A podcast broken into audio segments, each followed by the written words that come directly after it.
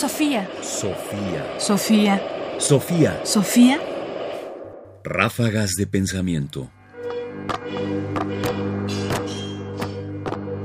Ráfagas de pensamiento.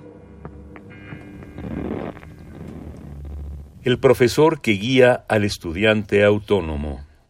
Durante mucho tiempo se pensó, sobre todo al inicio de la educación en línea y cuando se generó como el primer gran entusiasmo por ella, que la figura del profesor debería desaparecer, que los estudiantes tienen unas características específicas que les permitirían ser completamente autónomos en el proceso educativo y que por lo mismo el profesor en todo caso debía convertirse en un mero monitor.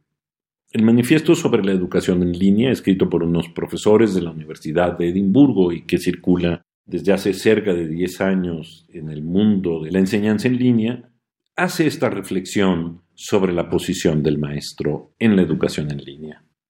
La suposición de que el estudiante independiente es un estudiante autónomo, con un sentido preexistente y plenamente desarrollado de capacidad individual y propósito firme, conduce a un cambio en el papel atribuido al maestro, que en los discursos entendidos a menudo es degradado de profesional, proveedor experto a partidario y conducto para el aprendizaje individual autorrealizante.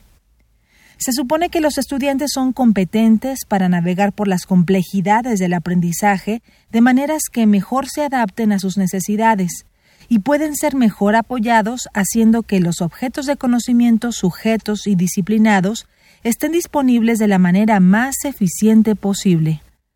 Como ha señalado Gert Biesta, una de las razones principales para participar en la educación es precisamente averiguar qué es lo que realmente se necesita, un proceso en el que los profesionales de la educación desempeñan un papel crucial, porque una parte importante de su experiencia reside precisamente allí.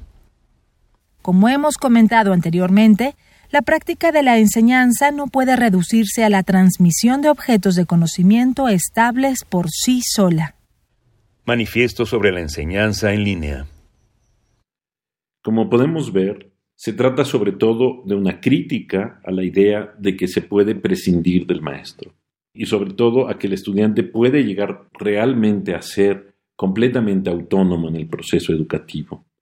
Hay una parte del proceso educativo que consiste en tomar un conjunto de decisiones a partir de las cuales se enfatizan, se orientan, se enuncian ciertas cosas que han recaído siempre en el maestro y que constituyen parte de la riqueza principal de la enseñanza. Sin ella, el alumno no tiene esto otro que aporta el maestro, que es la visión de guía, el poder hacer énfasis en esta relación entre maestro y alumno, en cuál de los contenidos que se enseñan es más significativo para él o puede ayudarlo a alcanzar ciertas metas o lograr ciertos objetivos, y que en el vacío de una pantalla en que solo hay contenidos no existe. De modo que, frente a esta emigración al mundo digital, una cosa que debemos mantener y que debemos pensar críticamente de manera profunda es la necesidad de seguir teniendo maestros, quizás no iguales que los presenciales, pero finalmente maestros. Sofía. Sofía. Sofía. Sofía. Radio UNAM presentó Ráfagas de Pensamiento.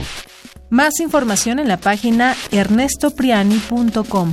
Busca el podcast en www.radiopodcast.unam.mx diagonal podcast. Comentarios: Ernesto Priani Saizó. Producción: Ignacio Bazán Estrada. Sofía. Sofía. Sofía. Sofía.